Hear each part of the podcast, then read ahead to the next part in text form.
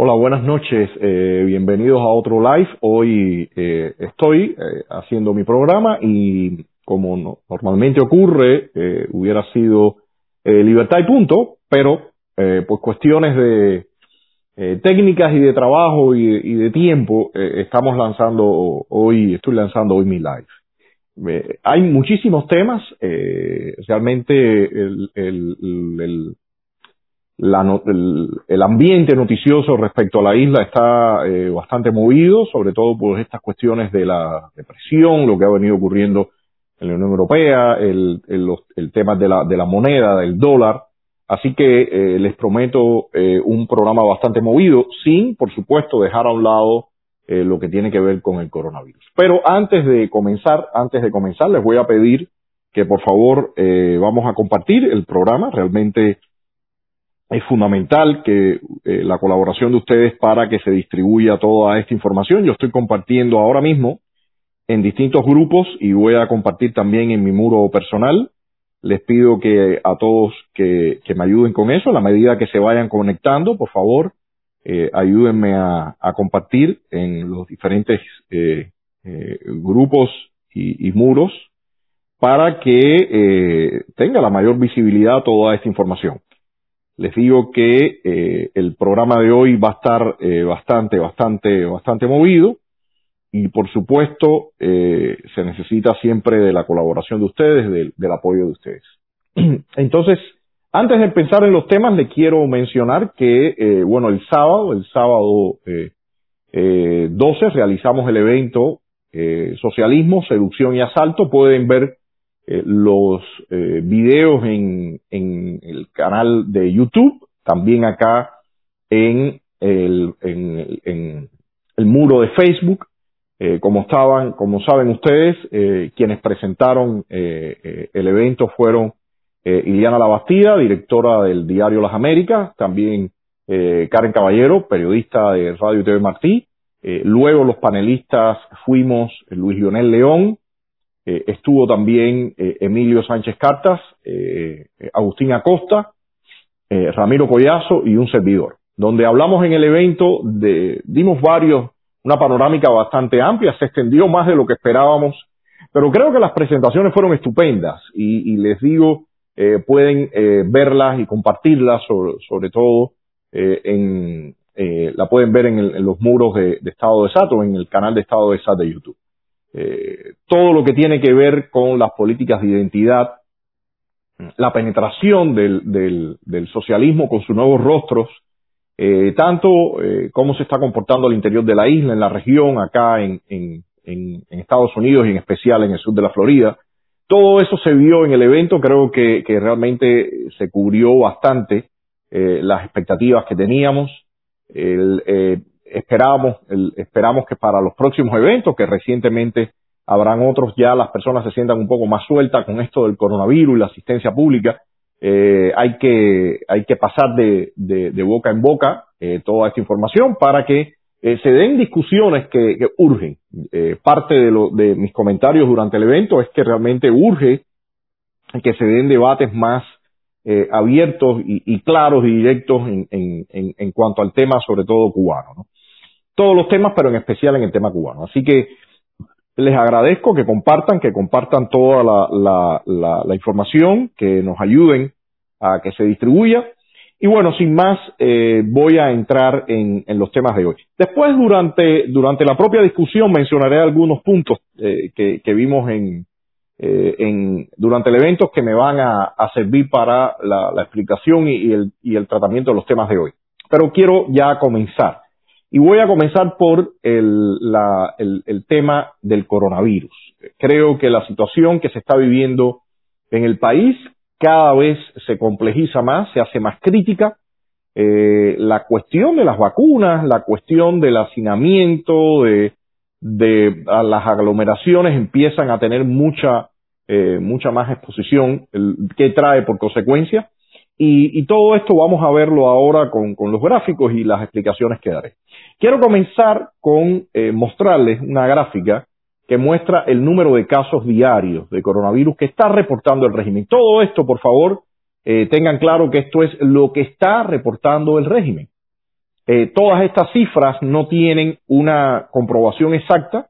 Evidentemente es una manifestación de lo que debe estar ocurriendo, quizás en el mismo rango o en, un poco en el rango más bien, y ya le explicaré después eh, a, qué me refiero con esto.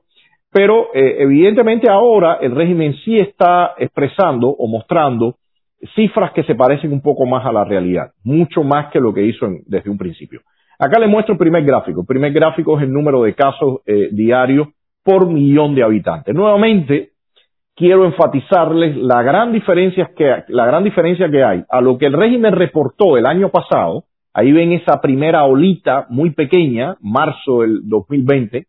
Después lo que estuvo eh, eh, mostrando ya por eh, julio, agosto del año pasado, y ya a partir de noviembre, cómo empieza a variar completamente el reporte que ellos dan. Eh, hace unos días reportaron más de 1.500 casos en, en, una sola jornada, lo cual hace una gran diferencia a lo que, a lo que habían reportado anteriormente, o sea, 30 veces más de lo que estuvieron, del promedio que estuvieron reportando por la igual fecha del año pasado, o sea, una, una, un cambio sustancial.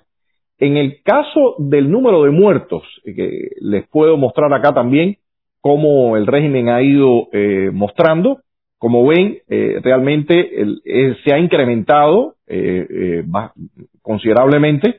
el promedio durante, una, durante un periodo largo fue casi del orden de 3, 4, entre 3 y 4 fallecimientos por día sin embargo, ya están, ya ellos están reportando del orden de 10 casos, lo cual eh, es una cifra baja eh, en, comparación a la población al número de casos que ellos están reportando de contagio, pero de todas formas eh, eh ya es más sostenida y evidentemente tiene que ver un poco más con la realidad. Eh, y ahora quiero, quiero mostrarles algo que me parece que es fundamental para tener una idea de cómo, cómo se está comportando el, coronavirus en Cuba y qué, y qué ha venido ocurriendo. El año pasado, eh, más o menos por, por esta fecha, quizás un poco antes, eh, Emilio Sánchez me hacía una entrevista para Diario de las Américas. Por aquí tengo una, una foto de, de aquella entrevista. Eh, en, esa, en, ese, en ese caso, eh, yo hacía una comparación. Yo mencionaba el maquillaje de las cifras, que las cifras no eran, no eran creíbles no, no eran creíbles porque el comportamiento que daba el régimen eh, era una, una, casi una recta. El gráfico casi era una recta acostada en el eje horizontal, como, como vieron en, anteriormente. Y eh, a diferencia de lo que pasaba en, en, otros países, las cifras eran extremadamente bajas. Quiero mostrar el, número de casos eh, diarios eh, que ha, ha, venido reportando el régimen en comparación con República Dominicana. Y como ustedes ven, no es hasta noviembre del 2020, y, esto, y, estas, y esta fecha me parece tremendamente significativa y por eso tan importante de resaltar, no es hasta noviembre del 2020 que el número de contagios, contagios diarios empieza a crecer. Empieza a crecer y como ustedes ven, previo a noviembre, desde marzo a noviembre, la comparación de Cuba, eh, de los casos que reportaba el régimen, eh, comparados con lo que reportó el gobierno de República Dominicana, era completamente distinto. Eh, como ustedes ven, en, el, en el caso de República Dominicana, incluso habían olas, picos, que es como se ha venido comportando, lo pueden ver que hay cierto patrón, o sea, un primer pico, decae, un segundo pico, ahora estamos viendo que hay un tercer pico un poco ya más bajo que el primero y el segundo, es lo que se está viendo en la gráfica en la medida que nos movemos eh, por el eje horizontal, por lo horizontal, y, y, vamos llegando al presente, a la actualidad. Pero en el caso eh, de, de, Cuba, el régimen había reportado un comportamiento realmente casi una recta, casi una recta acostada, eh, donde la, las cifras eh, eh, no excedían, como yo les he dicho, este, esta gráfica, y vale aclararlo, eh, se dice que en, en, lenguaje técnico que está normalizada por millón de habitantes. En general el régimen reportaba 60, 70 casos, en algún momento 20, 10, llegó a reportar un caso, pero como ven, la diferencia con República Dominicana es abismal.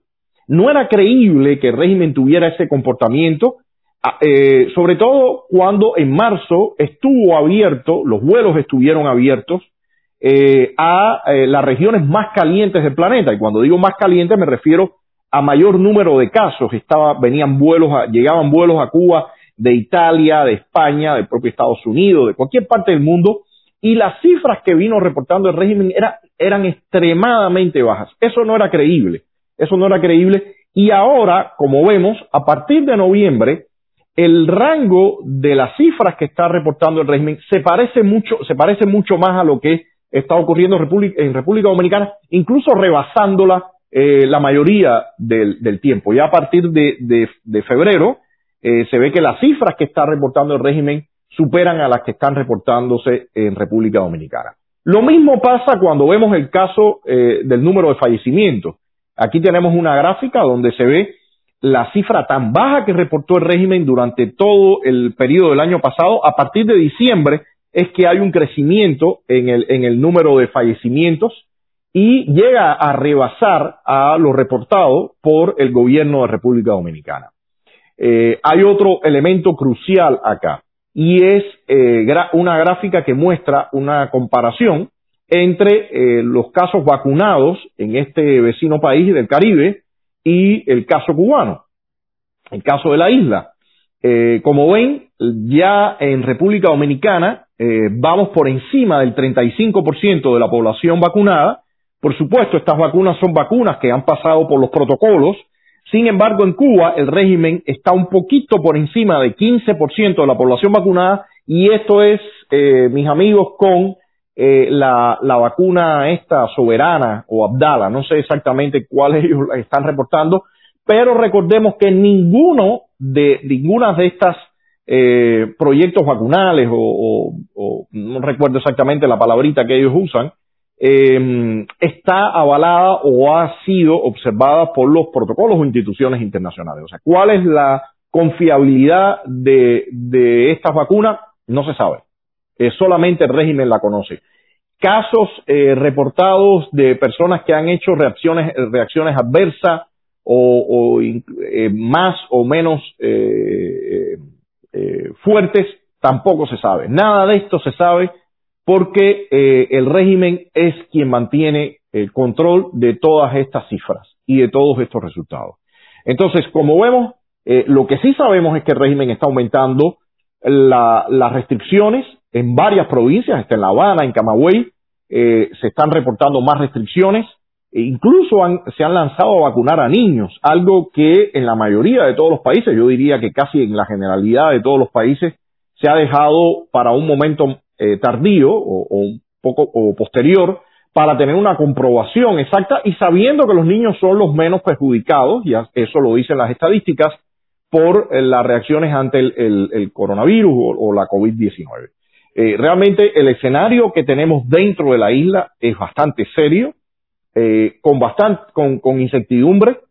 Eh, no se sabe exactamente la cifra. Lo que sí está claro es que ahora el régimen está reportando valores un poco más creíbles que lo que estuvo reportando anteriormente. Lo he dicho varias veces y no tengo eh, ninguna duda de que todo esto tiene un trasfondo político. Eh, claramente el régimen está buscando por distintas vías y ahora voy eh, inmediatamente a entrar al tema del dólar. Em, pero claramente el régimen ha venido buscando las vías o, los hechos que le permiten eh, ejercer presión sobre la administración Biden para que actúe de acuerdo a lo que ellos tenían esperado. Ellos esperaban que eh, se revirtieran las sanciones de la administración anterior del presidente Trump. Nada de eso ha ocurrido. El tema de la remesa, el tema de los viajes, eh, todo esto eh, se ha mantenido intacto, eh, incluso incluye nuevamente al régimen, al régimen dentro de de lo, del listado de países que no colaboran en la lucha contra el terrorismo, lo cual es una antesala de ser incluido en los países patrocinadores del terrorismo. Y, por supuesto, esto le ha generado a ellos disgusto y, me, y resulta evidente que están usando todos los mecanismos y en este caso eh, el reporte de cifras para justificar la necesidad o la urgencia de que le levanten sanciones. No tengo duda de eso y estas gráficas que le, que le mostraba eh, son una clara evidencia de ello.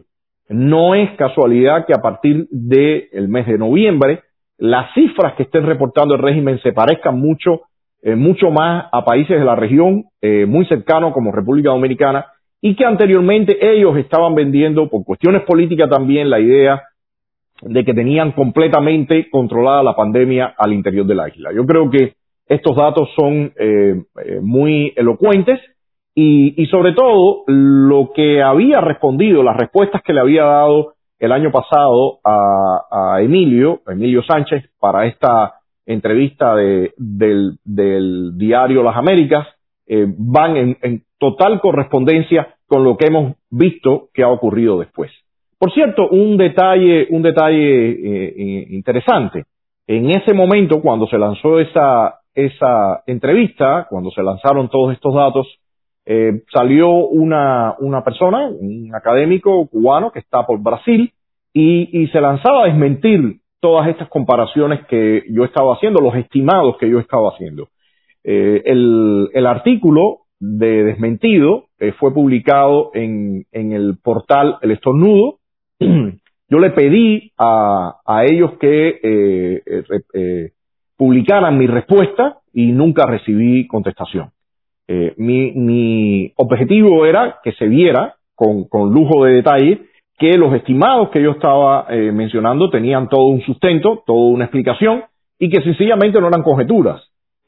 Bueno, creo que un año después todo lo que se dijo en ese artículo tiene plena vigencia y todos los gráficos y los datos que está reportando el régimen van en concordancia con lo que se dijo en aquel momento. Así que de, en ese sentido me siento, eh, siento que, que, que, que, me ajusté a lo que por lo menos la, la información y lo que se podía eh, captar decía. Repito, yo no soy un especialista en virología ni nada por el estilo, eh, en enfermedades infecciosas ni nada que se le parezca. Mi profesión es la física, la matemática pero sabiendo los comportamientos matemáticos que tienen este tipo de procesos y haciendo comparaciones con otros países, sí podía eh, eh, decir por lo menos, al menos estimados de lo que eh, se, po, cómo debería comportarse eh, esta, eh, esta dispersión o esta diseminación del virus. Así que, dicho o visto toda esta parte del coronavirus, ahora eh, quiero eh, sal, eh, saltar a la parte del dólar, que está muy concatenado. Eh, este tema del dólar está muy concatenado con la cuestión del coronavirus y las estrategias que está usando el régimen ahora mismo. Yo no tengo duda, y lo he repetido y lo dije ahora mismo, que la cuestión del dólar tiene mucho más un anclaje en lo político un anclaje en, en la presión que el régimen está intentando ejercerle a la actual administración eh, que realmente las justificaciones que el régimen dio. Así como en el caso del coronavirus, ellos se han, han sentido la necesidad de empezar a reportar cifras más creíbles, menos maquilladas, y digo menos porque realmente no, no se tiene idea de las cifras reales, eh, pero en el tema del coronavirus, claramente ellos se han visto obligados a mencionar, a, a lanzar eh, o mostrar eh, cifras más eh, creíbles, bueno, pues esto del dólar también, en mi opinión, va completamente aparejado o relacionado con el, la, la profunda crisis que ellos están enfrentando y con la necesidad que están sintiendo de, de que se apure, que, que, que, que rápidamente la, la, nueva administración entre un poco en la, en la órbita de lo que fue el deshielo del, del, del expresidente Obama. En ese sentido, y, lo digo sin ningún, sin, ningún problema, sin ninguna duda, estas acciones, eh, por sobre todo, ya veremos otros detalles que hay y otros eh, objetivos paralelos, pero por sobre todo se trata de un chantaje. ¿Cómo yo leo lo que está ocurriendo? Bueno, el régimen está usando la misma estrategia de un grupo de secuestradores con un grupo de rehenes. Eh, los rehenes somos los cubanos, el régimen tiene en su poder a los rehenes, dispone y puede hacer lo que se les plazca con los rehenes y sencillamente le están pidiendo, le está pidiendo a quienes están afuera de sus predios, de, de, de su espacio donde tienen los rehenes, que tienen que ser más colaborativos, que tienen que darle más para ellos poder sostenerse. Y en ese sentido, como la administración Biden no ha respondido a, esa, a esas expectativas, pues ellos han dicho, como aquel muñequito, había una caricatura, un cartoon, como, como se dice por, por fuera de la isla, en Estados Unidos y demás. Eh, eh, eh, responde como aquella caricatura que salía, creo que era un ratón o algo así, que decía, si no me dejan hacer lo que, le da, lo que me da la gana, le prendo candela al bosque, ¿no? E, esa es la mentalidad en concreto del régimen cubano, del castrismo. Ellos tienen rehenes y debido a ello piden y piden y piden.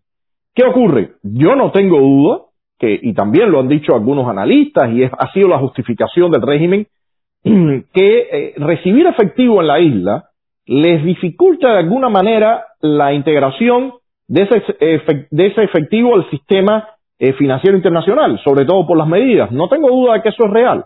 Eso cualquier persona entiende que, que, es parte de la realidad. Pero el régimen tiene muchísimos mecanismos, y creo que algunos analistas lo han dicho también, tienen muchísimos mecanismos para de todas formas entrar esos dólares al, al circuito del sistema financiero internacional. Y tiene eh, muchísimos aliados en los últimos tiempos, y lo hemos visto con el caso de Venezuela. Creo que es fundamental que estemos viendo lo que está ocurriendo en Venezuela y lo que está ocurriendo en Cuba. Y por cierto, les recomiendo los programas que estoy haciendo con la periodista Nitu Pérez Osuna, eh, Pabellón y con Gris, se llama, pueden ir al canal de ella, los estamos compartiendo acá en estado de SAT, pero pueden ir al canal de ella en YouTube, eh, sobre todo, y ahí se están colgando YouTube, se están colgando los programas de Pabellón y con Gris, con eh, la periodista, la conocida periodista Nitu Pérez Osuna. Hay que mirar lo que ocurre en Venezuela, porque en Venezuela el chavismo, después eh, que le han puesto toda la presión, encontró mecanismos para eh, meterse eh, en, en los mercados, sobre todo de Turquía, con Irán, con Rusia, con China, o sea, todos esos países que tienen una parte paralela, que se mueven en su mundo paralelo y que evaden al final regulaciones y controles de eh, organizaciones e instituciones internacionales. Entonces, eh, esto que plantea el régimen de que está obligado y que tiene muchos dólares, según ellos, en, circulación o en el sistema de, eh, financiero de la isla, que no pueden integrar al sistema internacional, Mira, eso es realmente una verdad, una, una verdad muy a medias, con grandes, con grandes omisiones. El régimen, por supuesto, que tiene los mecanismos de hacerlo, pero de que tiene cierta dificultad, sobre todo con estas acciones, es cierto. Pero usa todo eso para ponerle presión a los cubanos que están acá, sobre todo en el sur de la Florida, hacerles más difícil y que ellos ejerzan presión contra eh, a, la, a la administración actual pidiéndole que suavice que, le suavice la presión a los secuestradores. Esa es la lógica, señores. Aquí no hay otra cosa que está funcionando. Esa es la lógica cruda y dura. De hecho, ahora mismo uno puede ver en las noticias que las casas de cambio han reportado un aumento en, la compra de euros. O sea, eh, eh, todo lo que el régimen lanza en Cuba después tiene un impacto acá en el sur de la Florida, en la comunidad cubana, y se basa en eso para ponerle la presión a eh, la administración. Eso le decía que es, en mi opinión, el eje de toda esta situación, el chantaje. El eje de esta acción es el chantaje. Pero, por supuesto, tiene otros, otras acciones y otros resultados colaterales. Eh, tiene, por ejemplo, el, resultado de eh, ir arrinconando cada vez más al mercado negro. ya desde el año pasado, con, el, con aquello del, de la nueva normalidad, o ya se me olvidó la coyuntura, la coyuntura, es que ellos usan todos estos nombrecitos. Con aquello de la coyuntura ya ellos le habían ido arriba al mercado negro, al mercado informal, y eh, a partir de que apareció el coronavirus le sirvió para arreciar aún más la campaña eh, contra el mercado informal.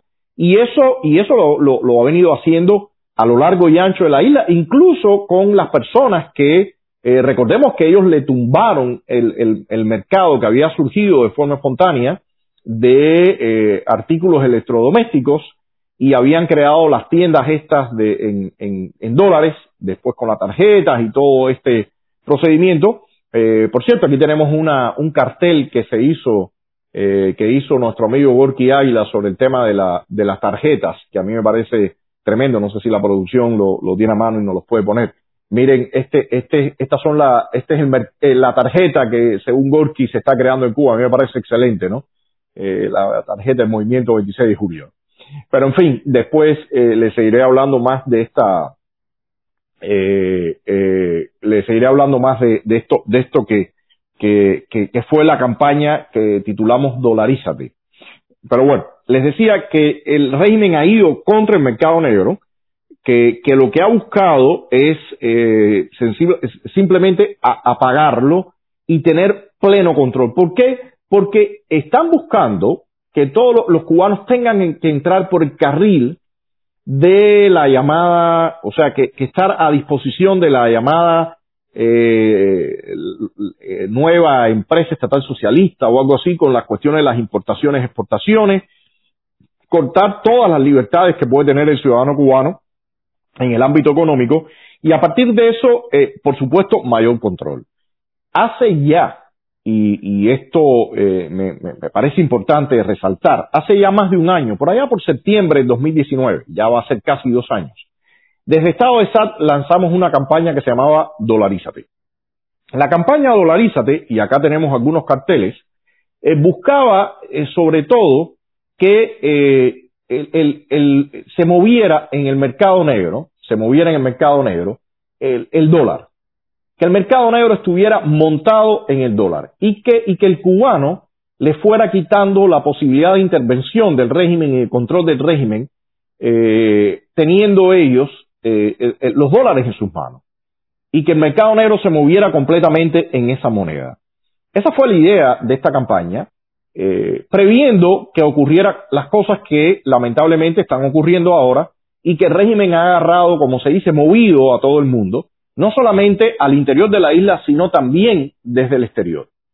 Eh, si, eh, resulta común cuando las personas te preguntan, bueno, ¿cuál es tu propuesta?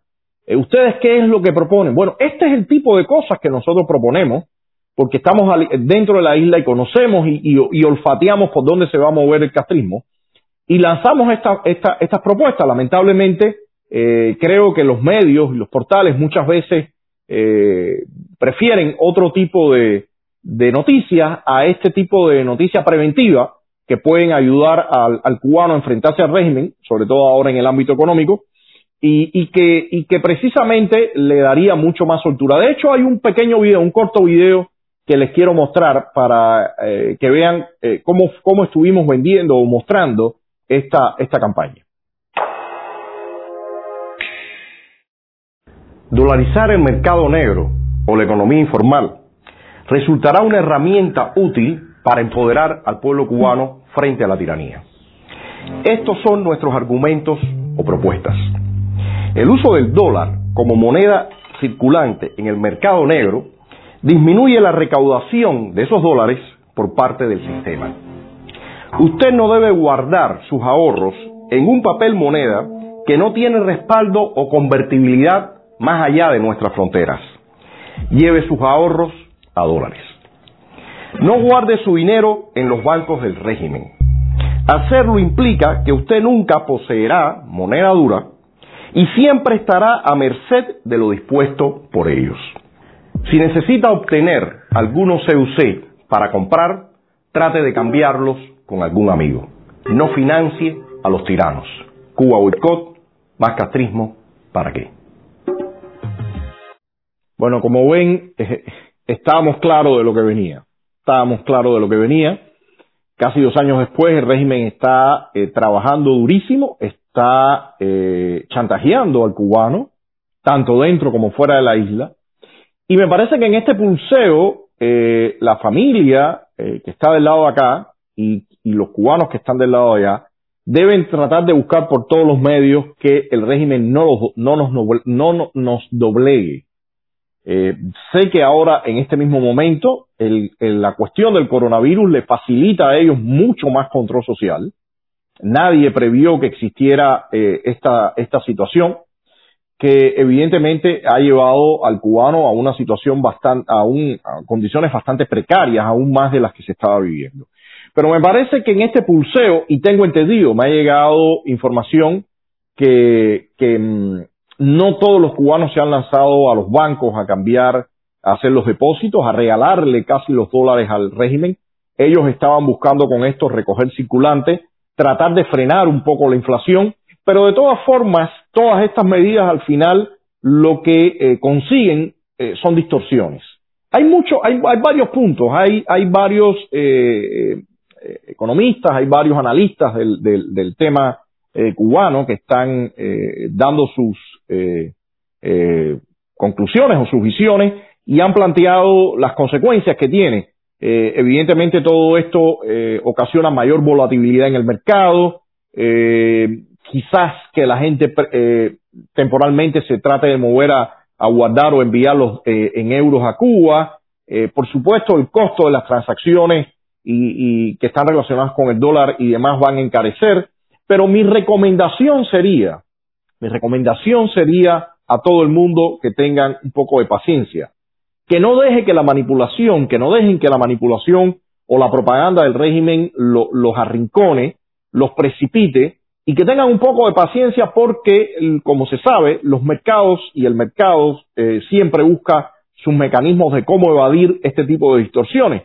Y el régimen lo que está buscando es precisamente, como dice el refrán, a río revuelto ganancias de pescadores. Ellos están buscando estafar, ellos están buscando chantajear, y en ese sentido creo que eh, todo el mundo debe, debe tener paciencia, todo el mundo, las personas no deben desesperarse, y esperar a que eh, las cosas vayan tomando su rumbo y sobre todo hablar con sus familiares y explicarle y decirle eh, tengan calma, vayan consumiendo lo necesario y no y, y no les regalen al régimen sus ahorros, porque al final eso es lo que están buscando. Todo esto, por supuesto, lo que persigue es mayor control social, es tener al cubano siempre en, en, un estado de alerta, de alarma, eh, Fidel Castro fue especialista en, hacer, en, lograr esto. Y en este caso me parece que eh, hay que hay que pulsear con el rey. Mi recomendación, repito, eh, traten de mantener sus dólares, traten de esperar a que transcurra el tiempo. Lamentablemente, la inflación es parte de lo que va a ocurrir, se seguirá disparando. Recordemos que, o recuerden que desde acá, desde Estado de SAT, también dijimos que el mínimo tenía que estar en el orden de los 130, 140, 150 debido a, la devaluación que ellos hicieron de la moneda, eh, pero habían fijado el tipo de cambio. Todo esto, les repito, eh, hay que fijarse en Venezuela para ver los comportamientos que han ocurrido, porque tienen tremenda similitud. Evidentemente el régimen no ha ido solamente a Venezuela a exportar su maquinaria de terror y de control social, sino también a aprender y están tratando de repetir eh, los mismos patrones. Por eso eh, creo que la frase o, el eslogan de Cuba boicot debe estar presente en todos y, la, y, toda esta campaña que se había hecho en algún momento de dolarízate, de decirle a la gente que, se fuera a, la, llevar el, mercado negro y toda la economía informal eh, al, a dolarizarla, creo que hoy tiene más vigencia que nunca.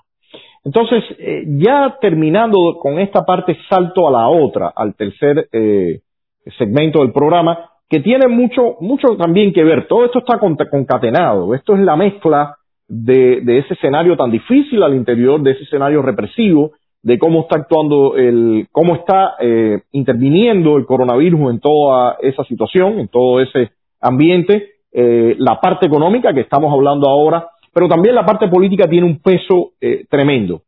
Y dentro de la parte política no puedo dejar de mencionar la resolución que eh, se tomó la semana pasada eh, en la Unión Europea, en el Parlamento Europeo, en relación al régimen. Una resolución que planteó un número de puntos que yo diría positivo, señaló la cuestión de, de, la represión, de la falta de libertades, de algunos, de algunos presos políticos, eh, por supuesto, hay presos políticos que, que, no se menciona, el régimen no menciona, pero, eh, o, eh, perdón, eh, se menciona poco en el exterior, incluso por lo, quienes eh, hablan desde la oposición. Hay presos que tienen más de 20 años que, están siendo ignorados. se mencionan principalmente los que, los que recientemente han sido arrestados pero hay otros muchos que tienen estas larguísimas condenas que incluso por cuestión humanitaria deberían estar en primer lugar en la, en la mesa y sin embargo no, no se ha hecho. Eh, déjeme, déjeme mencionarle varios puntos de esta resolución. Que creo que son, que, creo que es fundamental eh, ponerlos acá. Primero, esta resolución, como les decía, si bien es, va en la dirección positiva, pero es importante decir que esta resolución no tiene carácter vinculante. Y en ese sentido, creo que es importante que eh, pongamos en el, en el contexto necesario, en el contexto adecuado, lo que realmente eh, se está dando. Esta resolución no tiene, eh, eh, que no tenga carácter vinculante, implica que, que ahora mismo no significa que si no se cumple con lo que está planteando, bueno, por ejemplo, quedaría inmediatamente derogado el acuerdo bilateral. No, no es así. No es eso lo, lo que está eh, sobre la mesa. Y yo diría que también hay otros elementos significativos. Dentro de la resolución está hablándose de un diálogo un diálogo entre la sociedad civil y el régimen. Eh, esto les recuerda a ustedes algo, ¿no? Hay algunos actores que están hablando al interior de Cuba, hemos hecho algunos programas que están hablando de diálogo con el régimen, eh, incluso directamente con Díaz Canel, pero esto también nos recuerda lo que ha ocurrido en Venezuela. Casualmente está dentro de ese eh, grupo de parlamentarios que tuvo un papel bastante activo el, el padre de Leopoldo López, ¿no? Entonces, están planteando también eh, ese diálogo, ese mismo que se ha dado en Venezuela. Y lo otro, eh, que yo creo que es eh, tremendamente importante señalar, no se habla de sanciones al régimen, no se habla de sanciones económicas, no se habla de un llamado a los intereses económicos de europeos en la isla. Nada de eso aparece en esa resolución.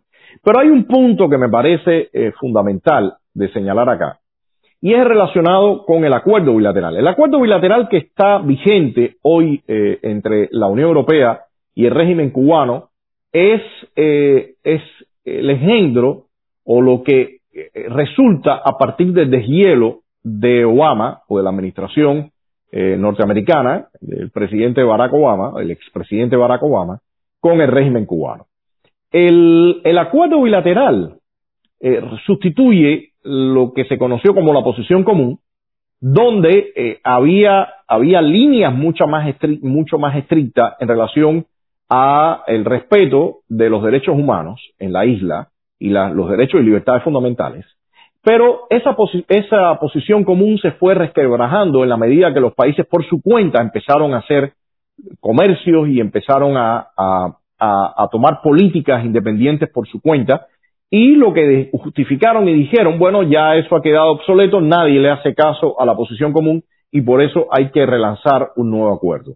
El acuerdo bilateral no le exige al régimen cubano, por ejemplo, que en algún momento estuvo sobre la mesa la ratificación y implementación de los pactos de derechos humanos de Naciones Unidas eh, y la implementación hubiera realmente obligado al desmantelamiento del sistema porque eh, pide eh, la libertad, o se exige la libertad de expresión, de asociación, de, de, libertades económicas, libertades políticas, o sea, todo eso que el régimen no cumple.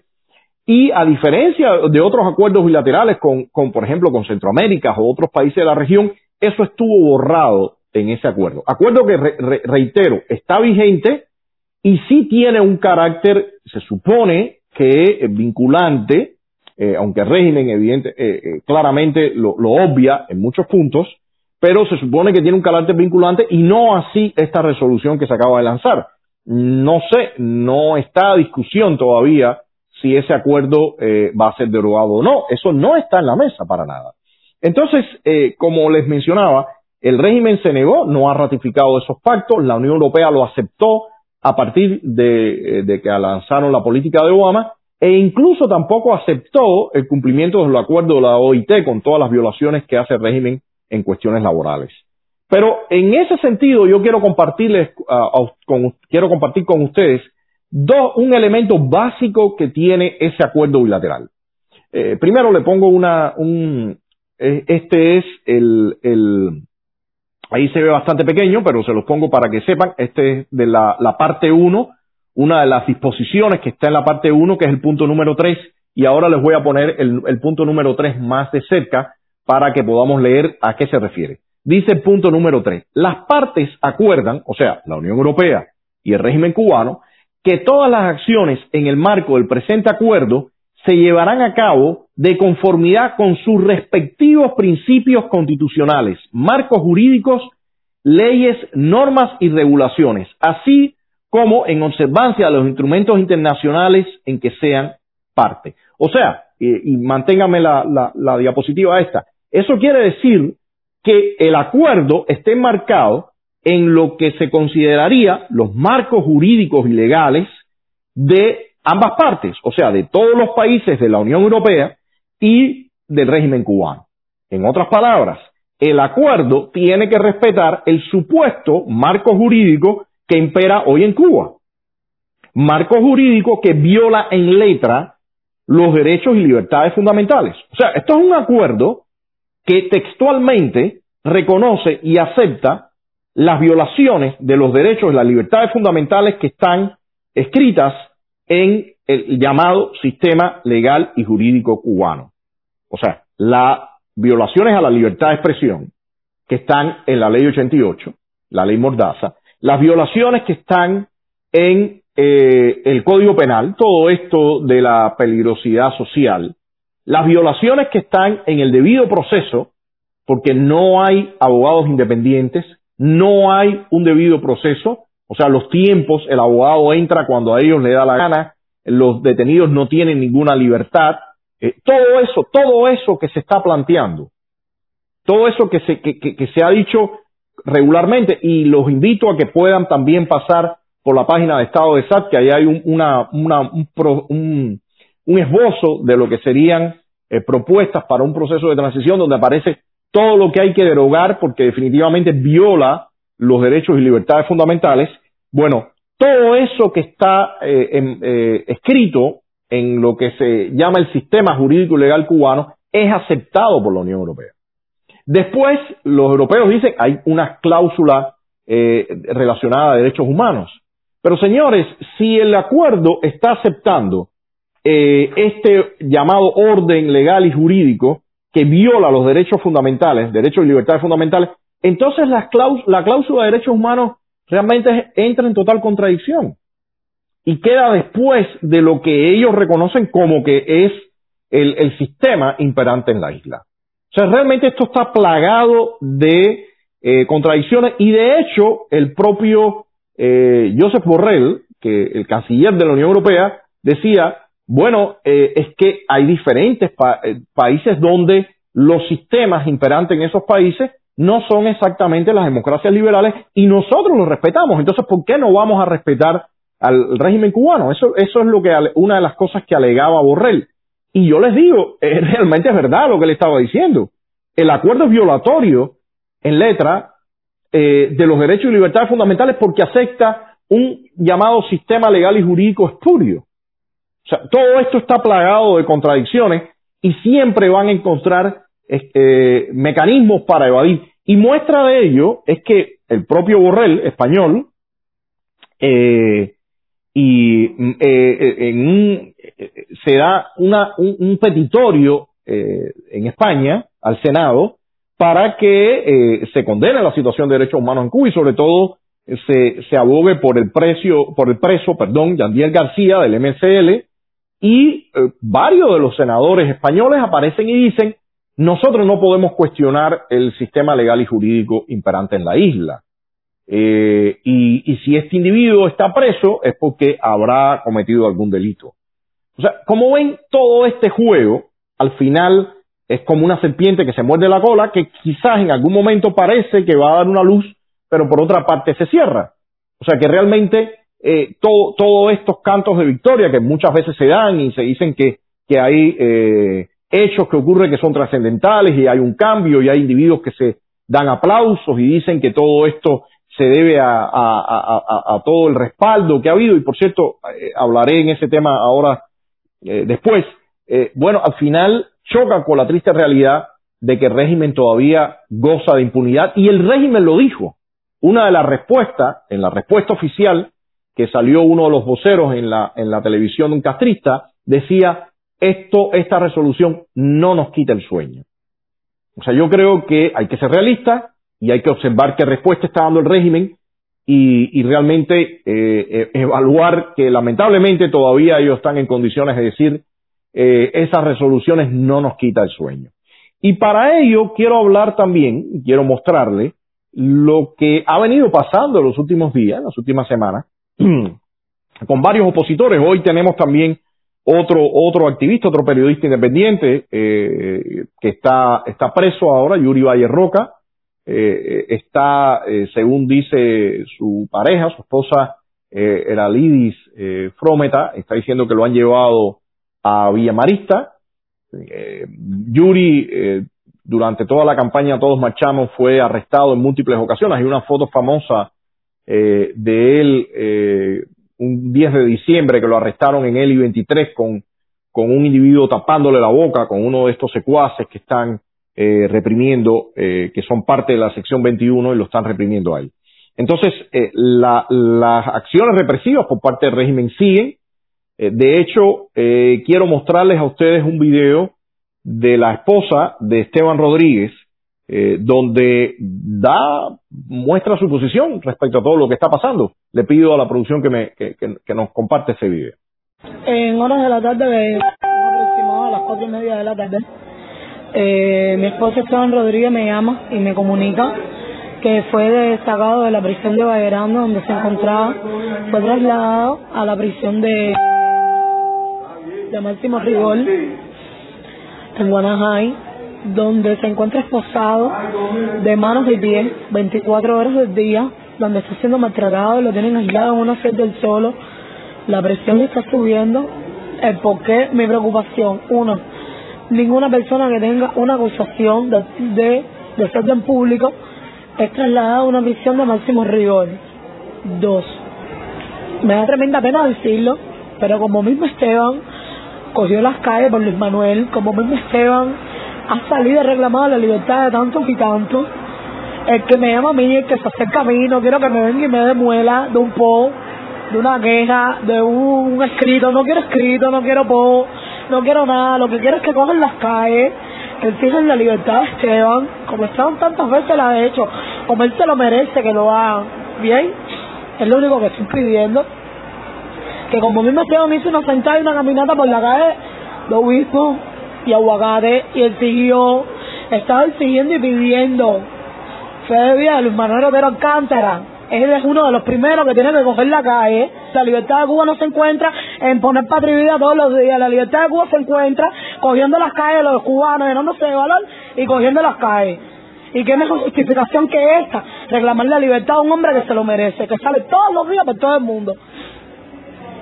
Lo estoy diciendo en vivo para que todo el mundo me escuche y me oiga, porque no quiero que me escriban por el privado y me pongan que vamos a hablar, que vamos a hacer. Yo no quiero que se me diga nada de eso. Yo lo que quiero es que actúen. Bueno, como ven, eh, un video crudo, crudo. Pero antes de comentar esto, quisiera también que nos eh, compartir con ustedes un fragmento, ya lo hemos hecho en otra ocasión, pero un fragmento del video de Carla, la periodista independiente, eh, cuando menciona eh, qué les pasó, qué les pasó cuando ellos fueron a la, a la calle Obispo a, pro, a, protestar. Les comparto este, este fragmento también. Ese día, yo creo que como yo, todos los que estábamos ahí pensábamos que nos iban a soltar, que íbamos a salir con una multa, y estuve 27 días metida en un calabozo donde no sabía si era de día, si era de noche. Jamás en mi vida había estado presa, ni siquiera en un calabozo, no soy una criminal. El miércoles me trasladaron a, a la prisión del Guadao.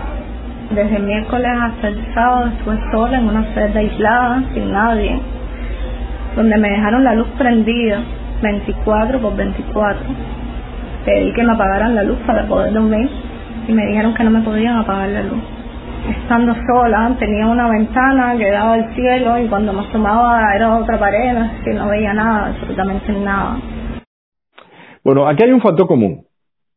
Aquí hay un factor común que tiene que ver con que estas personas han descubierto lo que se ha venido diciendo en los últimos tiempos y por lo que hemos sido, eh, hemos recibido ataques. Incluso eh, las ironías que tiene la vida, las vueltas que tiene la vida. Claudio Fuentes, cuando empezó todo aquello eh, de la, los eslogan vulgares y todo y demás, Claudio eh, recalcó, lo hicimos todos, pero Claudio en específico lo hizo bastante en Facebook, recalcó, señores, hay que revisar por dónde nos movemos, hay que revisar cuáles son las vías, de, las formas de proyección nuestra. No podemos regalarle eh, al régimen eh, para que nos aplaste, para que se vaya encima de nosotros, para que venda que somos marginales, para que venda. Eh, Claudio mencionó eso muchísimo. Y casualmente e irónicamente, Esteban Rodríguez eh, puso un post tremendamente ofensivo en contra de Claudio. Y parte de lo que veníamos diciendo nosotros y lo que hemos venido diciendo nosotros es que estamos solos, no tenemos cómo aguantarle las manos al régimen y que el régimen se está mostrando con toda impunidad y agresividad y violaciones. Miren, esta es la foto que yo les mencionaba de Yuri Valle Roca, eh, famosa esta foto de cuando lo arrestaron. Hoy Yuri está arrestado en Villa Marista y, y bueno, eh, es parte de, de, toda esta embestida y toda esta arremetida eh, de violencia y de represión por parte del régimen. Pero por donde iba, eh, estuvimos advirtiendo y diciendo, señores, todo tiene una consecuencia, hay que estar preparado, esto no se trata de chorros de adrenalina o como dice eh, un amigo justo de los cuatro gatos, esto no se trata de frenesís, esto no, esto no, esto no es un frenesí detrás de otro, esto, esto se trata de una estrategia, de un trabajo, de una articulación, de que, de que tengamos una estructura, de que tendrá, de que tengamos la forma de realmente de ir hacia, hacia arriba del régimen y que podamos parar cuando el régimen viene a investirnos. Bueno, eh, todo eso eh, se tomó y se dijo que todo eso era que estábamos desalentando, que, que, que ahora sí, que el cambio es ya, eh, que patria y vida, que se acabó, todas estas cosas. Sin embargo, ¿qué están viviendo estos actores y estas personas, estos activistas que se lanzaron en esa ola? Bueno, están recibiendo la arremetida del régimen, están viendo la impunidad del régimen, están viendo el cinismo con que actúa y se están percatando de la tremenda indefensión que hay. Y se están percatando, yo recuerdo este, este eh, youtuber que se, que se hace llamar el gato, que acá en Miami en varios programas los ponían y todo era, mira lo que está logrando el gato. De hecho, algunas personas eh, eh, en Facebook salieron y dijeron, ahora sí, porque el gato, y si arrestan el gato, se acabó, ahora vamos a ir a la casa. De hecho, ayer vi, un, live de, de una de las activistas de, de San Isidro diciendo que se preparen porque le vamos a ir arriba con todo y los vamos a, ahora sí ellos van a saber porque nosotros también cuando no, cuando somos buenos, pero cuando no se, señores, ubíquese todo el mundo. Miren a Venezuela, miren a Bielorrusia, miren a Nicaragua, lo que está haciendo, lo que está pasando en Nicaragua, miren a Birmania, y miren a todos los países donde hay regímenes totalitarios o de corte totalitario que no tienen ningún pudor en reprimir. Todos esos actores ahora se están percatando y lo está haciendo también la televisión y los medios acá en Miami. Que alguien me diga que se está manteniendo el mismo nivel de exposición y de denuncia aquí en Miami eh, con el pasar de los días, con el decusar de los días. Yo no veo que apenas se está hablando de Michael Osorbo, apenas se está hablando de Esteban, apenas se está hablando del gato, apenas se está hablando de Inti nadie habla, este joven, este hombre que, que se tiró ahí, lo maltrataron, lo aplastaron de, de, de, apenas se está hablando de muchas personas que ahora mismo están arrestadas. Bueno, un día una manifestación, chao, y, y acabó. O sea, ¿eso es realmente una campaña para poner presión al régimen? ¿Eso realmente no va de acuerdo a lo que hemos dicho nosotros, de que, de que no se tienen las condiciones? Pero, pero, pero fuimos tremendamente atacados y hasta ahora nadie ha dicho, es cierto, hay algo que está funcionando mal.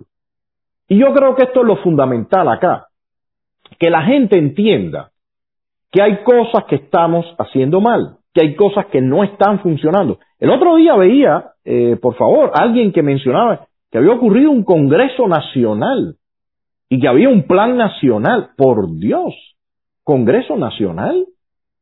¿Quién se enteró de eso? O sea, ese tipo de cosas realmente no terminan siendo contraproducentes, incluso para las personas que, que quieren mostrar que hay deseo, que hay ánimo de lucha que no se rinden, ¿eso no es contraproducente para esas personas?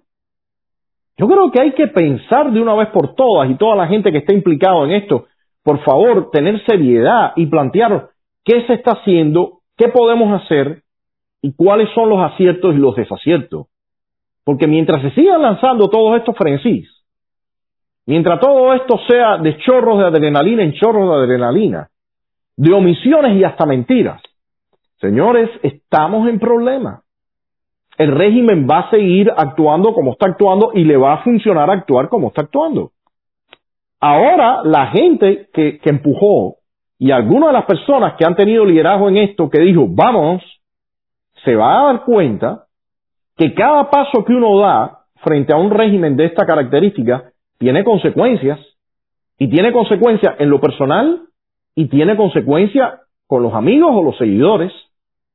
Y ahora hay un grupo, la esposa de Esteban, tiene hijo, tienen que enfrentarse a una situación tremendamente difícil, como lo han tenido que hacer, y quizás hasta en su caso está en mejores condiciones, como lo ha tenido que hacer Aymara y su familia. Entonces, hay un grupo de presos, y no solamente son estos presos del último momento, que por supuesto, toda la solidaridad y todo el apoyo y toda la denuncia que se pueda hacer. Pero hay presos que llevan años, que llevan lustros, que llevan décadas, que ya casi algunos están entre, eh, llegando al orden de un cuarto de siglo presos. Entonces, si, si no se ha podido hacer nada por esas personas, si esa gente todavía están presos, si hay un Sosa Fortuny que muere en, en la cárcel, con dos condenas que suman más de 40 años, ¿cómo todavía hay gente que dice, vamos, y, y esto se acabó, y para la calle, y que se... ¿Cómo todavía la gente se atreve a decirle a, las personas dentro de la isla, hagan esto o aquello, o impulsarlos, o crearles falsas expectativas, o crear falsos escenarios? ¿Cómo la gente puede ser, cómo puede haber personas tan irresponsables? En vez de entrar en una discusión real de qué estamos viviendo al interior de, de nuestro país. Yo creo que todo esto, todo este debate y toda esta discusión es obligada, se tiene que dar, y quiero entrar ahora porque hoy mismo, y, y, y, el debate solamente no en el escenario, sino en el panorama político, en el mapa político, lo que tenemos en, a, en, en el mapa político cubano, tanto dentro como fuera, en la nación en general. Yo creo que todo eso eh, viene imponiéndose, todo este debate, me parece que es importantísimo que ocurra, no puede seguir evadiéndose, y los actores y las personas implicadas tienen que abrir su mente, tienen que abrir su corazón también a, entender lo que está ocurriendo, que es tremendamente complejo. El régimen está en una situación difícil, complicada, pero enseguida que se siente de esa forma, como se dice en buen cubano, ala por, eh, ala por los, los, los rehenes. Y quiero ponerle acá otro, un post antes de pasar a, este, a esta otra, otra parte. Quiero ponerle el, post de un periodista independiente, eh, eh, se nombra Héctor, apellido Cacho, eh, que, que se refiere a Esteban. Y por acá le pongo el post dice, bueno, no lo puedo leer ahí, si me lo pudieran poner completo, porque ahí está sobre, sobre el reloj del, del live, no puedo leer la, lo que dice. Bueno, en principio, eh, a lo que se refiere, si me pudieran poner el, la foto entera, cubriendo pantalla, porque ahí me resulta un poco pequeño y no lo puedo leer. Bueno, en principio lo que, habla, en esencia lo que habla, él se refiere a que no puede hacer mucho más. Dice, tú hermano, por primera vez te fallo haré, iré a los lugares pertinentes, qué sé yo. O sea, pero, pero va en la frecuencia de decir, no puedo hacer mucho más. Estoy, estamos contra las cuerdas. El régimen tiene control. Entonces, si, si, si quieren, me retiran ya el, post. Eh, el, la, la foto, perdón. Entonces, lo que está ocurriendo acá es que precisamente las personas se están dando cuenta, están viviendo que lo que se creyeron las falsas expectativas han colapsado y las acciones tienen consecuencias frente a un régimen despótico. Por eso les decía, urge la discusión franca, urge entender cuál es el mapa político, urge entender cuáles son los posicionamientos, para que realmente los puntos de contacto o, las, eh, eh, los acuerdos o las coordinaciones que se pudieran hacer eh, o los consensos que se puedan construir estén bien planteados en qué representa o en qué posición está ubicado cada cual en el mapa político y, ir exigiendo, pidiendo o demandando a los distintos actores lo que pueden hacer. Me parece que todo esto es eh, fundamental. Y parte, y parte de, esta situación, y me estoy extendiendo un poco, pero, pero realmente me disculparán, eh, se acumuló bastante contenido y live hoy quizás eh, va a tomarme unos minutos más. Pero hay, hay un, texto, un post que acabo de leer ahora en la tarde, del padre Alberto Reyes. Me pareció interesante, como todas las cosas que dice el padre. Creo que en los últimos tiempos ha hecho escritos tremendamente interesantes. Pero hay algunos puntos que, me permito eh, discrepar con él y mencionarle. Y hay, y sobre todo cuando el padre eh, se refiere a, eh, primero creo que se reduce un poco el ámbito de la oposición y se dice que todo esto que está apareciendo del Código de las Familias y demás tiene como objetivo crear un conflicto entre, según él, los dos grandes actores que han eh, confluido en este momento, que por una parte menciona a las iglesias y por otra parte menciona a los artistas. Eh, creo que por acá está el, post. Dice, y por último, como la mente es creativa y no puede parar de eh, lo que le viene, entonces se me, menciona para acortar, no hacerlo muy largo la lectura, somos un grupo muy heterogéneo dándonos la mano para defender el camino de la democracia. Si en vez de mirar esto nos centramos en cuanto, en cuanto apoyamos o no los postulados de la ideología de género, puede crearse una división ante lo cual ya no solo no veremos al pulpo, sino que el pulpo sacará la las palomitas de maíz para disfrutar con más comodidad, eh, comodidad una unidad que se resquebraja. Y en ese sentido, él se refiere también, eh, creo que está, eh, no puede evitarse pensar que el tema de, lo, de, la ideología de género es una cortina de humo, qué sé yo, viene por ahí hablando, eh, ah, por acá arriba dice, em, dos fuerzas que se han unido en la defensa de la libertad de esta tierra las iglesias y los grupos, los grupos de activistas mayoritariamente artistas. Ya si quieren me pueden retirar esta, el, post. Mira, yo realmente, permítame el padre discrepar de, de él, yo creo que eh, la, la, lucha viene por un largo camino. Él se refiere que en los últimos tiempos eh, se habían hecho esfuerzos, pero que no han, habían tenido otro alcance, que ahora lo viral se ha convertido esto que ha ocurrido en, los últimos tiempos, de San Isidro y demás. Permítame, padre, discrepar un poco de él y decirle, eh, mostrar, o al menos sugerirle o señalarle, que parte de la de mostrar mucho más eh, toda esa realidad que ha habido, parte de que existan más reflectores sobre esa realidad, es precisamente tiene que ver con que las agendas que se están planteando por estos grupos de artistas en, en general eh, están eh, tienen o están marcadas por parte de esas políticas de identidad. Parte de la prensa, no toda, pero parte de la prensa eh, liberal desde el exterior le ha dado mucho más énfasis a esto, a esto que ha ocurrido ahora, precisamente porque está en esas, eh, enmarcado en esas políticas de identidad o ideologías de identidad grupal. Es decir, temas ambientalistas, temas feministas, temas raciales, temas eh, de género, la comunidad LGBTIQA, símbolo de más, y todas estas cosas. De lo contrario, de lo contrario, no hubieran tenido esa repercusión.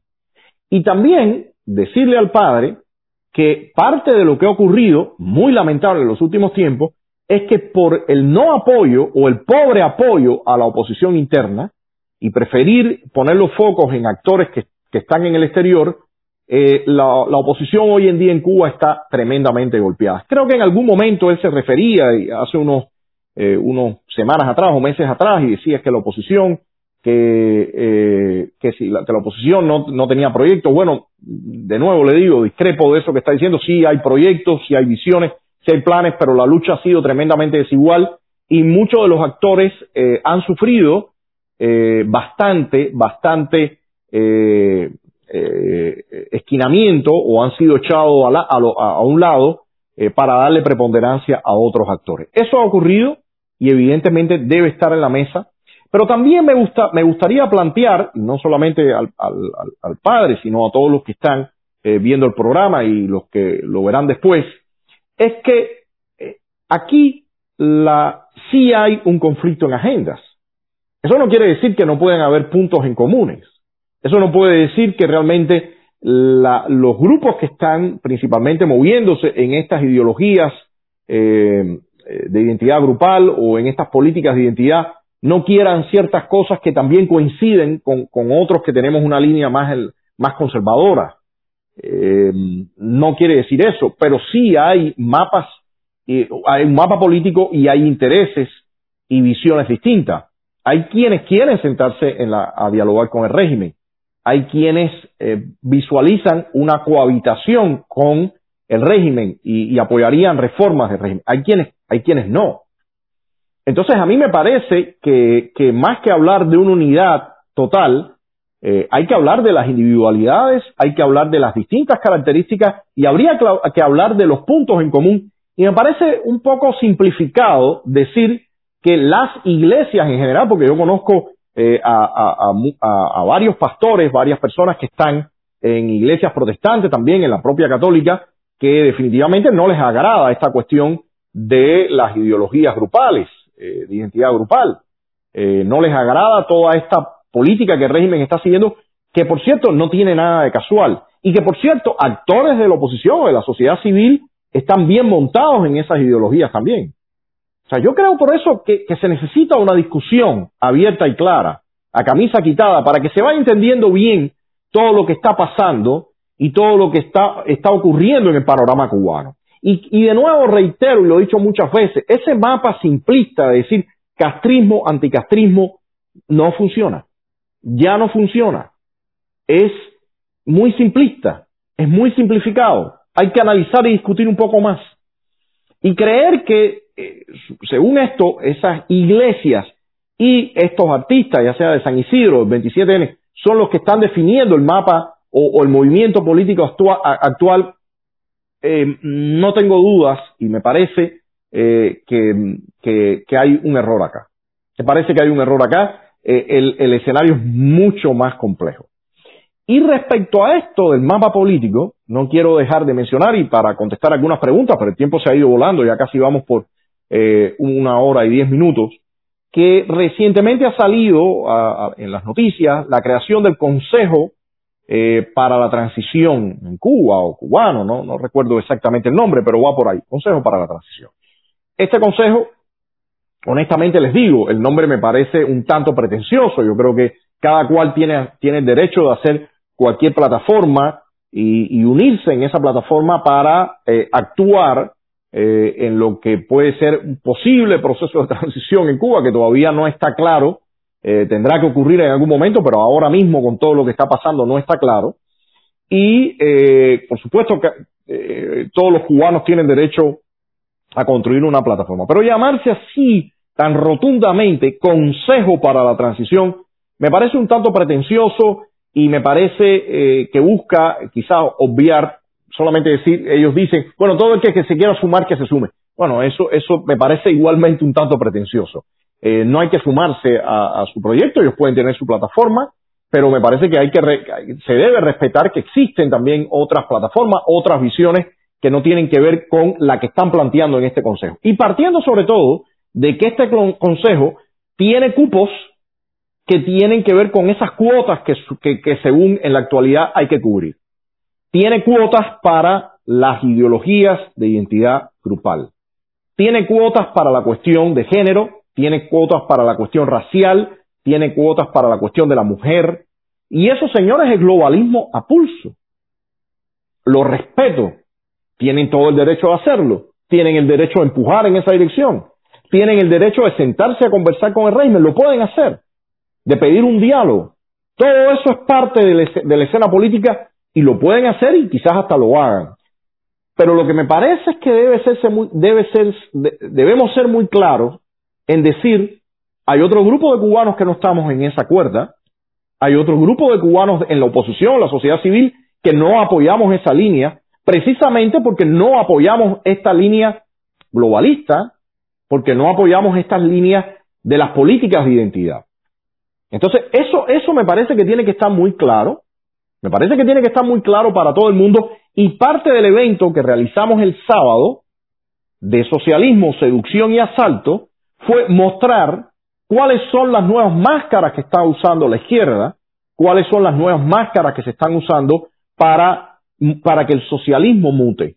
Para que ese socialismo que, que, estuvo imperante en el bloque comunista o en el bloque de Europa del Este, con Rusia o con la Unión Soviética a la cabeza, eh, no pueda seguir mutando y podamos ponerle una contención y de una vez por todas llevar a, nuestro, a nuestras naciones a las democracias liberales que conocemos y que han sido exitosas en, en este planeta y en la humanidad en los últimos, en los últimos eh, eh, decenios, ¿no? Así que me parece que, que, que, estos son puntos fundamentales, como les decía, esto del Consejo para la Transición, como está nombrado, creo que es muy pretencioso. Ya he oído voces que, que disienten, que han criticado eh, esta, este, este lanzamiento, esa postura, pero me parece fundamental, lo han, lo han criticado desde el punto de vista del consenso, de cómo se ha armado, de si consultaron o no consultaron, toda esa parte. Pero uno de los puntos que quiero enfatizar acá, eh, para, para, para yo mostrarme eh, en, eh, en, contra de, ese, de, ese, de esa pretensión, de ese nombre y demás, incluso de, ser parte de ese consejo, es precisamente que esa pluralidad de la que ellos hablan, es precisamente esa pluralidad que está lanzándose desde estas ideologías y, desde el globalismo. Y sería, y, y, lo decía eh, Agustín Laje en el programa, lo, estoy mencionando con frecuencia a, Agustín porque eh, me pareció muy certero lo que explicó y lo que dijo en ese programa, que él ve que es inútil o realmente contraproducente pelearle al régimen el protagonismo en esas ideologías. Yo en lo particular quiero una Cuba eh, basada en los principios de los padres fundadores, en la visión de los padres fundadores, eh, eh, viendo la historia, aprendiendo la historia y no metiéndome en todo este neomarxismo y todas estas políticas de identidad. así que lo voy dejando por acá. Me parece que ha sido bastante contenido. Rápidamente quisiera contestar algunas preguntas y comentarios. Eh, ya llevamos eh, una hora y cuarto casi, o sea, ha sido largo este live. Me disculpan la extensión, pero eh, realmente había muchos puntos por tocar. Eh, si la producción me ayuda con alguno de los comentarios o, o preguntas, dice Víctor Echeverría, eso es el neocomunismo, la división de grupos de las minorías, tratando de victimizar y actualizarlo, actualizarlos como tontos útiles. Víctor, ese precisamente es el neomarxismo ese precisamente, esa precisamente es esa ideología de identidad grupal que, como decía, a mí en lo particular no me interesa discutirle el protagonismo en, esa línea al régimen cubano. Dice por acá, gracias al padre Castor Álvarez de Besa por estar. Excelente su comentario durante el, evento del sábado. Dice, hay riesgo de que el régimen use las corrientes de divisiones culturales, una de ellas la ideología de género, para perpetuarse en el poder. Yo estoy plenamente de acuerdo con, con usted, padre, yo estoy eh, muy de acuerdo con el padre eh, Castor, en que eh, el régimen va a buscar precisamente eh, una máscara, va a buscar precisamente esa mutación, y, y a diferencia de lo que piensa el, padre Alberto Reyes, me parece que hay que prestar mucha atención a eso, no es una cuestión menor, no es una cuestión menor que algunos actores de la sociedad civil en Cuba estén montados en esa, en esa visión, en esa política, y me parece que eh, hay que eh, hay que hay que estar completamente al tanto. Dice por acá Luis Leiva, Rodiles se uniría al Consejo si se excluyera a la izquierda. Eh, Luis, eh, creo que para construir un consejo consejo, con una palabra, eh, con esa palabra, se necesita mucho más que lo que se hizo. Y realmente me parece que lo que puede haber, y varias veces lo hemos dicho, no es una unidad eh, monolítica o una unidad a, a, así a lo, que, a lo que se está planteando acá, sino que se buscan puntos, puntos de, consenso entre los distintos actores. Por ejemplo, cuando, lo he repetido en algún momento que he recreado la historia reciente de la oposición, cuando la política de deshielo de Obama, habían dos grupos o dos plataformas eh, fundamentalmente.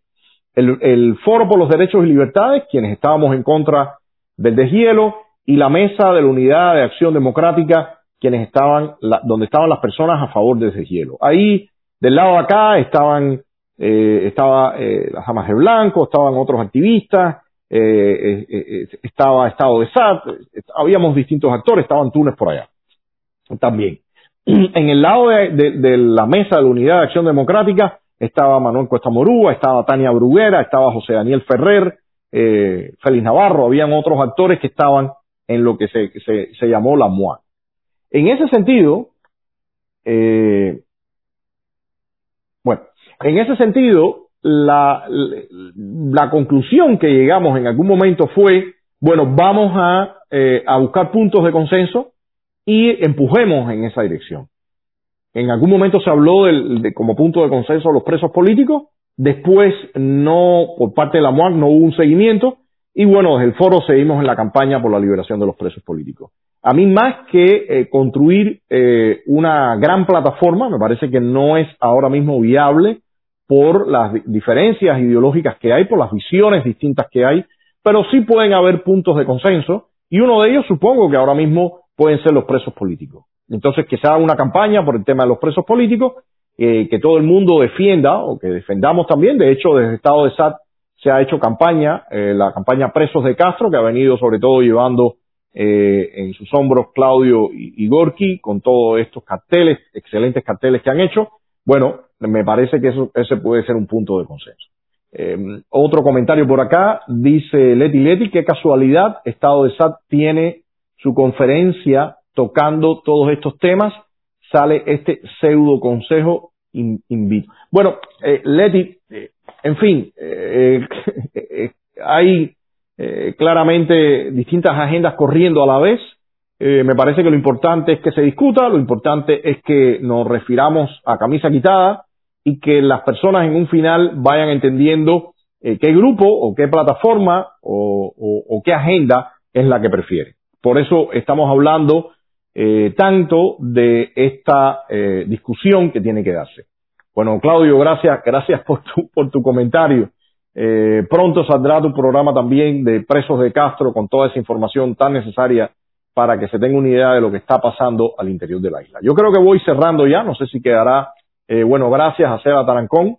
Eh, eh, ha sido un programa bastante largo, con bastante información, pero me parece que era fundamental mostrarla. Eh, dice, ellos estarán abiertos a debatir. El Ramírez, bueno, esperemos, parece que hay por ahí su intención de debate. Vamos a ver si en los próximos tiempos se da. Eh, creo que es importante que ocurra, eh, sobre todo eh, eh, para que las cosas puedan eh, tomar un rumbo. Habla, me pregunta Alexander Vegas, no contaron con ustedes, Rodiles.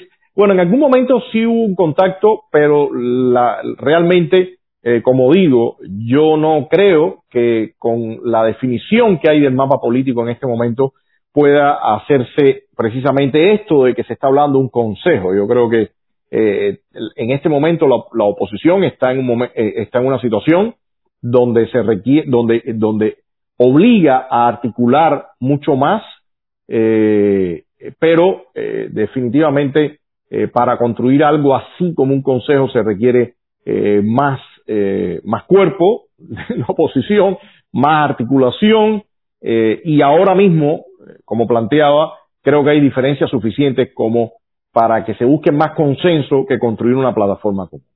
Eh, Dice por acá, eh, bueno, un nombre que evidentemente es un seudónimo, eh, Rodiles, pero y si nadie quiere debatir. Bueno, eso puede ha venido pasando hasta ahora. Eh, nosotros seguimos poniendo nuestros puntos a consideración de ustedes y, y, el debate de alguna forma se da de forma espontánea. La gente, ca cada uno plantea desde su plataforma lo que va eh, eh, pensando. Bueno, les agradezco a todos eh, por, por seguir el programa, ya se ha extendido bastante. Eh, buenas noches. Les pido también, por favor, compartan. Gracias por compartir. Ayúdennos a compartir en todas las redes sociales, en páginas, en sus muros personales. Denle un vistazo al, al, evento que se dio el sábado. Creo que hay conferencias y presentaciones eh, eh, imperdibles eh, que, que, que, tienen que, que, hay que hay que mirarlas para entender parte de lo que está ocurriendo. Eh, no quiero mencionar ningún caso porque todas fueron excelentes. Así que lo, los invito a que, a que vayan al muro de Facebook Estado de SAT o al, o al canal de YouTube y las vean y las compartan. Así que buenas noches, eh, los dejo por acá. Eh, gracias por seguirnos. Mañana tenemos el programa de Cuba República que por cuestiones técnicas hubo dos jueves que no se pudo realizar, eh, sobre todo por Fernando Damaso desde Cuba, por supuesto con problemas de conexión. Y el viernes saldrá Presos de Castro de Clau con Claudio para hablarnos de la situación de, de, la, de las personas que están secuestradas finalmente por el régimen. El sábado cambio de bola y seguimos con nuestra programación de Estado de SAT. Gracias por compartir, buenas noches y, y nos seguimos viendo por acá.